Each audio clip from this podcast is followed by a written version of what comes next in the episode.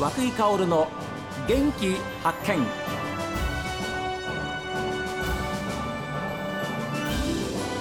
おはようございます。和久井薫です。和久井薫の元気発見。一日の始まりは私が発見した北海道の元気な人と出会っていただいております。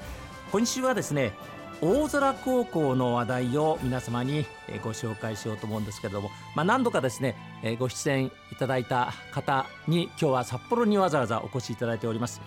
去年の4月8日2度目となる入学式に私たち今伺ったわけですけれども今回大辻祐介校長に札幌にお越しいただきました、えー、大辻校長ようこそお越しくださいました。よろしくお願いします。よろしくお願いします、えー、これがスタジオなんですけどいや本当です、ね、すごい。いや素敵だなと思って。本当ですか？いや本当に本当に。なんかすごいこうあラジオ番組っぽいと思ってすごい、えー、ああの恐縮でございます。楽しみです、はい。えー、こういうところでまあ、生放送やったり、えー、いろんな人と出会ってですねあのいろんなお話を放送しているわけですけれども、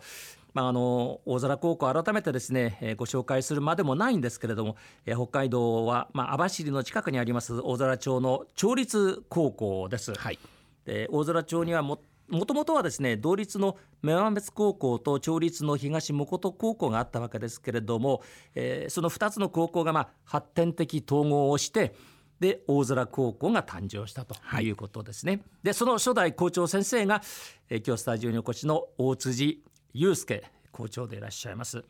まあ、あの大辻校長はですねユニークでもう教育方針もですねもう本当に今までにないあの高校として非常にこう注目されているわけですけれども、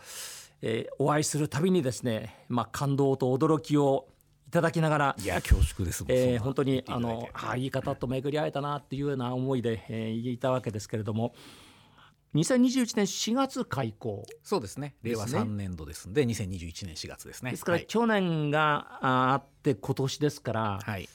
いよいよ3回目の冬っていうことでいいんですか？えっと今が2回目、ね、今が2回目、はい、そうですね、はい、あの一昨年は4月からですもんね、はい、ただあの開校準備の令和2年度も月1でこちらはこちらというか北海道は訪れていたので、はいはい。まあ、冬の体験は3回目っていうのになりますね。そうですね、はい、えー、ですから大空高校がスタートする開校する前からですね、えー、準備にずっとこう携わっておられたのが初代校長の大辻先生でいらっしゃいますけれどもこの冬の大空町ってのは先生いかがですか？いやめちゃくちゃ過ごしやすいですよ。えどどういうことですか？去年がちょっとあの雪が多い年っていうふうに言われていて、はい、割とあの私も妻も雪かきに勤しんでたんですけれど、はい、今年はなんかその回数も少なくてあそうですか。すごく過ごしやすいですね。札幌も年明けまではですねえー、平年よりも雪少なかったんですけれどもちょっと、えー、このところドカッときたような、えー、そんなあ、まあ、積雪でもあるわけですけれども。でもあの大空町の冬の例えば晴れた時、はい、なんかは本当に最高ですよね。いやあの真っ白な雪と抜ける青い空がすごく美しくてですね、はい、やっぱりあの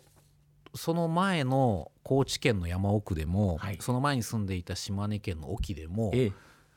こうなだらかな大地の向こうに空っていう景色は見たことなかったんですよね。はあ、もちろんその前の東京でもそんな景色はありませんし、えー、いや本当すごく美しいところだなって感動してます。ありがとうございます。やっぱりイメージとして非常にわかりますよ。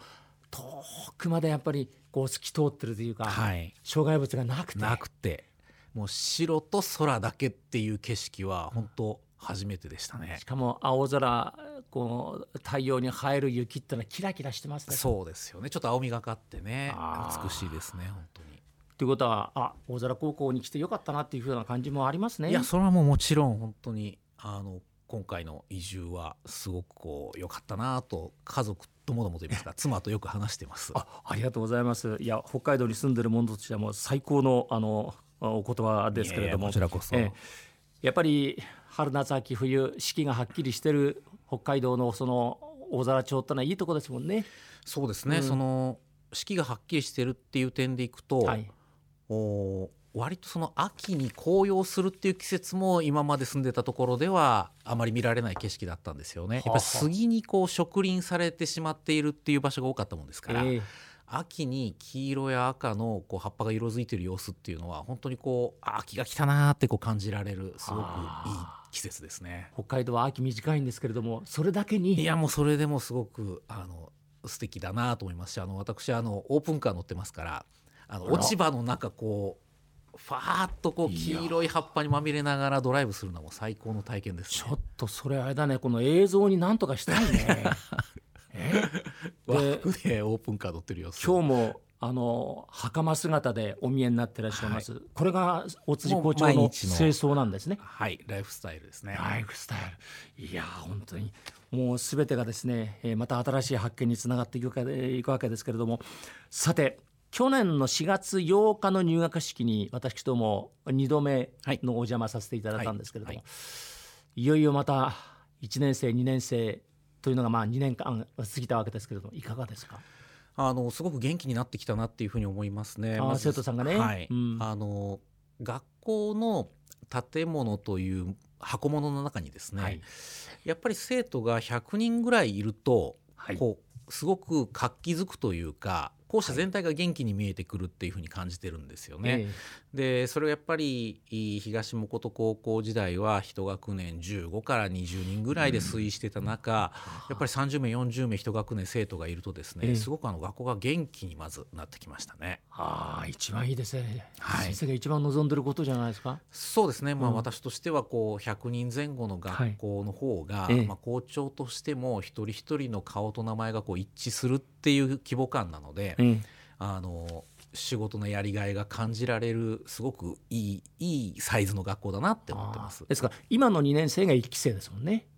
総合学科としての1期生です。ね、そうなります。で去年入ってきて1年生と、はい、でいよいよまあ今度願書のその応募具合も気になりますね。あそうですね、えー、どうなることやら少し心配してはおりますけれども、えー、まあそれでもまあたくさんの方が来年度入ってくれることを期待してます、はい、そうすると本当に先生がおっしゃってた100人というね、はい、一つの枠達成ですね。そうなりますね、はい、やっぱり100人っていうのは一つの目安ですか？はい。私の中ではやっぱその数目安になってますね、えー、あの確固たる根拠がある数字ではないんですけれども、はい、やっぱり経験則として、えー、生徒たちが多いとそれだけ多様性も出てきますし、はい、えー、あるいはこう他の生徒がある生徒にこう及ぼす影響なんていうのもすごくこう化学反応がたくさん起こる感じがするんですよね。ははそういう意味でこう100人というのはやっぱり開校3年で目指したい数ではありますね。うん、今98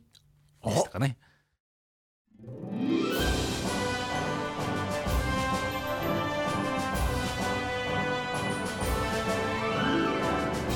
大辻校長のお話はですねやっぱり大空高校としての魅力というか他の高校にはないものをですね知ってもらおう。